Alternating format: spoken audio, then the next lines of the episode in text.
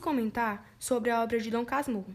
E nossa equipe é composta por Ana Luísa, número 18, Lânia, 26, Cleciane, 5 e por Micaeliane Mesquita, com o número 22. E somos o segundo ano de administração.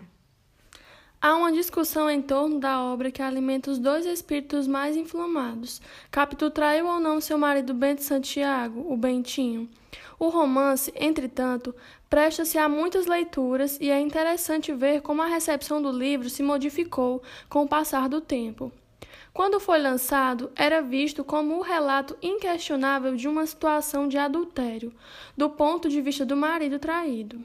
Depois dos anos de 1960, quando questões relativas aos direitos da mulher assumiram importância maior em todo o mundo, surgiram interpretações que indicavam outra possibilidade, a de que a narrativa pudesse ser expressão de um ciúme doentio, que segue o narrador e faz-o conceber uma situação imaginária de traição. O narrador é Bento Santiago, transformado já no velho Dom Casmurro.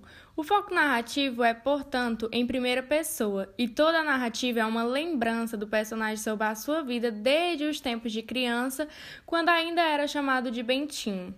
Porém, trata-se de um narrador problemático, Primeiro, porque o narrador é um homem emotivamente arrasado e instável. Segundo, porque ele narra fatos que não conhece bem, podendo ser tudo fruto de sua imaginação.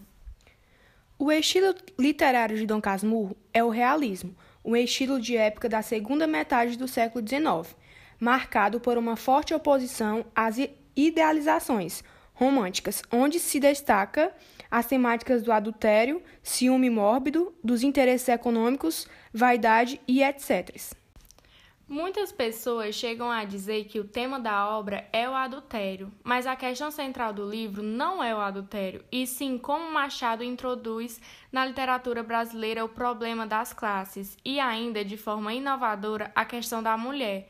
Dom Casmurro coloca no centro de sua temática a menina que não se deixa comandar e, em virtude disso, perturba a ordem vigente naquele ambiente social estreito e conservador.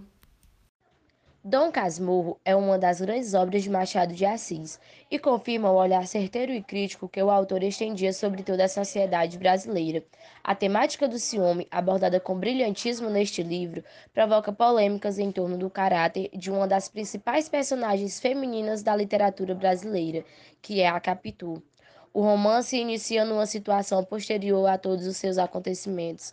Bento Santiago, já um homem de idade, conta ao leitor como recebeu a alcunha de Dom Casmurro. A expressão fora inventada por um jovem poeta, que tentara ler para ele no trem alguns de seus versos. Como Bento cochilou durante a leitura, o rapaz ficou chateado e começou a chamá-lo daquela forma.